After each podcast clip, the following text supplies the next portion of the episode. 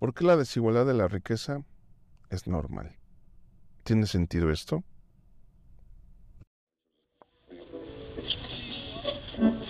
Buenos días, tardes o noches.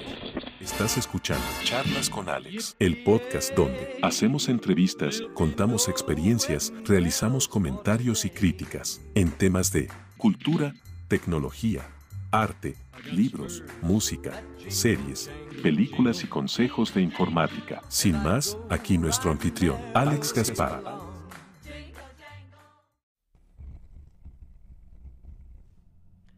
Muy buenos días, tardes, noches, dependiendo de la hora que me estés escuchando. Muchísimas gracias por estar aquí. Gracias por seguir en este podcast de las charlas con Alex. Y bien, hoy tocaremos un tema, eh, pues, de emprendimiento. Yo creo que a todos nos hace falta de repente ese fogueo. Y bueno, es la desigualdad en la riqueza. ¿Creen que esto es normal? Bueno, yo creo que lo normal es que hubiera igualdad es evidente que tiene que haber más trabajadores que empresas, ¿no creen? Si no fuera así, definitivamente nadie trabajaría en ellas. Aunque puede que llegue el día en que todas las empresas tengan la producción tan automatizada que ya no ocupen mano de obra eh, normal, es decir, los requerimientos entonces sería que un personal eh, fuese altamente cualificado, ¿no? Para poder subsanar eh, los controles que puede tener esta empresa. Para ver lo básico que es un trabajador por cuenta propia hay que tener un espíritu de lucha, disciplina y autoprogramación. Esto no es fácil. Cada día ordenarse la agenda como si tuviera un jefe invisible. Pregúntenmelo a mí. Tampoco es fácil ser tan crítico contigo mismo, buscando siempre hacer los trabajos cada día mejor, mejor acabados y en el mínimo de tiempo. También hay unos temas injustos que cree la gente, que se puede juzgar a las personas por el color de su piel, por su vestimenta, por su forma de hablar, e incluso por su país de origen o su religión. Eso es absurdo. Emprender creo que será el último cartucho para muchos. Ser rico o ser pobre, ser listo o tonto, ser trabajador o vago, ser valiente o ser cobarde, solo es una simple actitud ante la vida. Realmente siempre somos lo que queremos ser, vencedores o vencidos. A veces las cosas no suceden por casualidad y nuestros problemas, eh, nuestros problemas presentes son la clave del éxito para el futuro. Presta atención a este relato que les voy a ilustrar. Esta es la respuesta con un cuento tibetano. Dice así, el cuento tibetano. Cuenta la leyenda que estaba el maestro con un discípulo de paso por un humilde pueblo y pararon en la casa de unos campesinos pidiendo algo de comer. La gente era tan pobre que les ofreció un vaso de leche y un trozo de pan. Comieron y continuaron el viaje. Cuando llevaban un rato andando, el maestro volteó y le dijo a su discípulo, Regresa a la casa y tira la vaca por el barranco. El discípulo no quería, pero obedeció al maestro. Él pensaba que la pobre gente no tenía la culpa de tener tan poco para ofrecer. Vivió siempre con ese cargo de conciencia y a menudo recordaba lo, lo sucedido y lamentaba eh, aquello. Pasados algunos años, ya que el maestro también había fallecido, entonces el discípulo eh, fue en ese entonces al mismo pueblo a trabajar. Durante el viaje no dejaba de pensar en los campesinos, recordando la imagen de la vaca cayendo por el precipicio. No se le podía borrar de la mente. Apenas llegó al pueblo, se dirigió hacia la pequeña casa, pero eh, no la encontró. En su lugar había una hermosa mansión, vehículos último modelo y algunos empleados trabajando. Se le hizo un nudo en la garganta, pero pues tomó impulso y lo y llamó, pidiendo hablar con el dueño del lugar. Salió un hombre que mientras llegaba hacia la puerta dio un par de órdenes a sus empleados, atendió el celular para dar instrucciones a otros eh, que estaban en la capital del país, y entonces el discípulo le dijo, Perdone, pero buscaba la información de los antiguos dueños de este terreno. ¿Sabría usted qué fue de ellos? Claro, hombre, respondió el ocupado señor. Soy yo. No, no, me refiero a unos campesinos que solo tenían una vaca para vender su leche y vivían de eso. Caray, le digo que soy yo. Le contaré una historia. Éramos muy pobres. Y como usted dice, solo vivíamos de lo que nos daba la vaca. Un día la vaca se cayó por la barranca Gran desgracia, pero qué buena virtud. Y entonces tuve que salir a buscar otras opciones y me encontré que trabajando y negociando pude conseguir lo que ahora soy y tengo. Siempre pienso que la vaca se debería haber caído antes, fíjese. Y el hombre sonrió. El discípulo estaba estupefacto y no dejaba de admirar a su maestro, aunque ya estuviera muerto. Se dio cuenta y pudo entender, aprender y sobre todo perdonar lo ocurrido años atrás. ¿Qué les parece? La disertación de asesores de emprendimiento. Uf. Hace unos días estaba en una reunión hablando con colegas y comentábamos que la crisis debería durar 20 años más. El acoso al que están sometidas las personas ante la crisis por haber eh, poco trabajo y poco que hay ahí sería tan precario. El miedo al emprendimiento es esa cobardía que se mantiene perenne.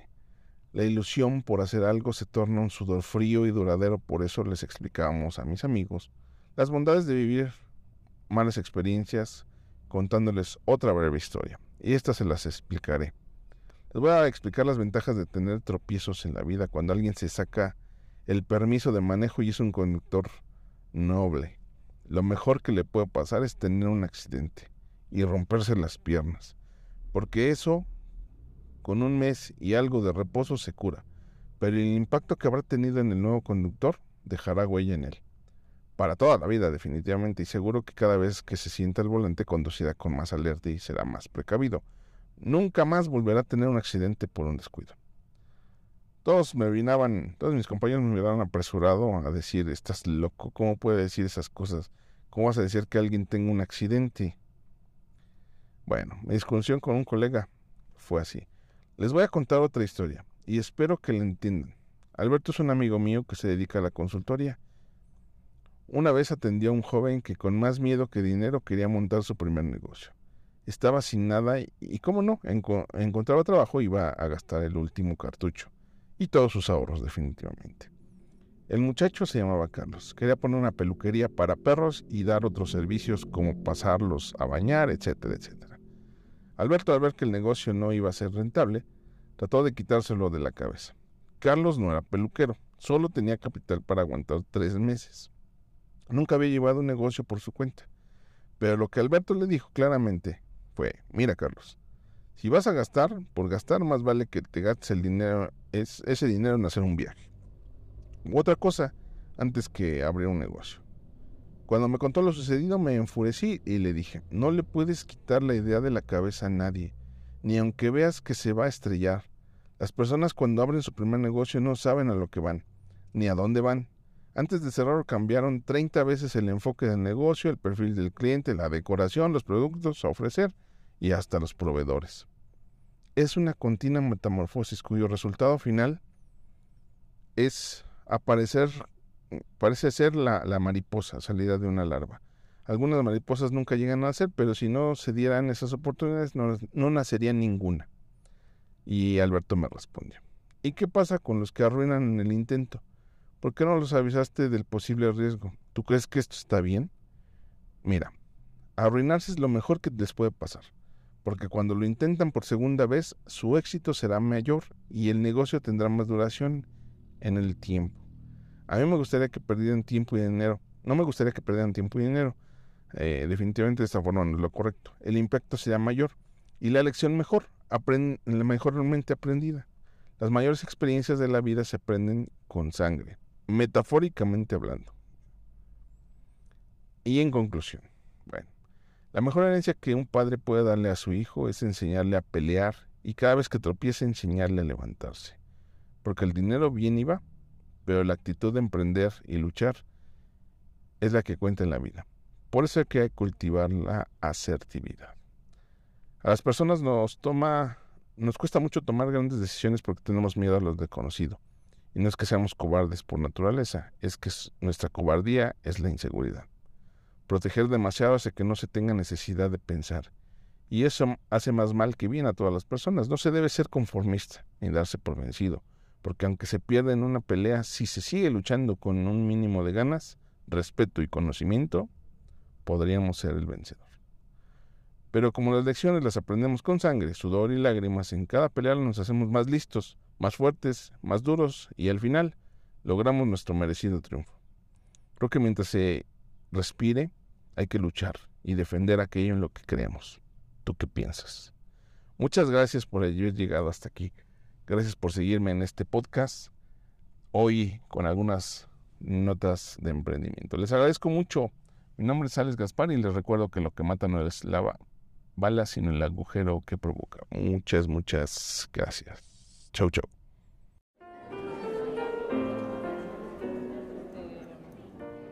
Contáctame para comentarios, saludos, informes y contrataciones para promocionar servicios, negocios o entrevistas en mi correo yo arroba alexgaspar.com.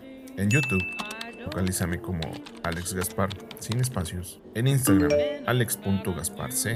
Y en mi fanpage de Facebook, facebook.com diagonal alexgasparc. Agradecemos a Garey Agencia Web las facilidades prestadas para la grabación, producción, y postproducción de este podcast. Más información en su sitio web garey.mx para conocer todos sus servicios. Seguro, algo no le servirá. Be again.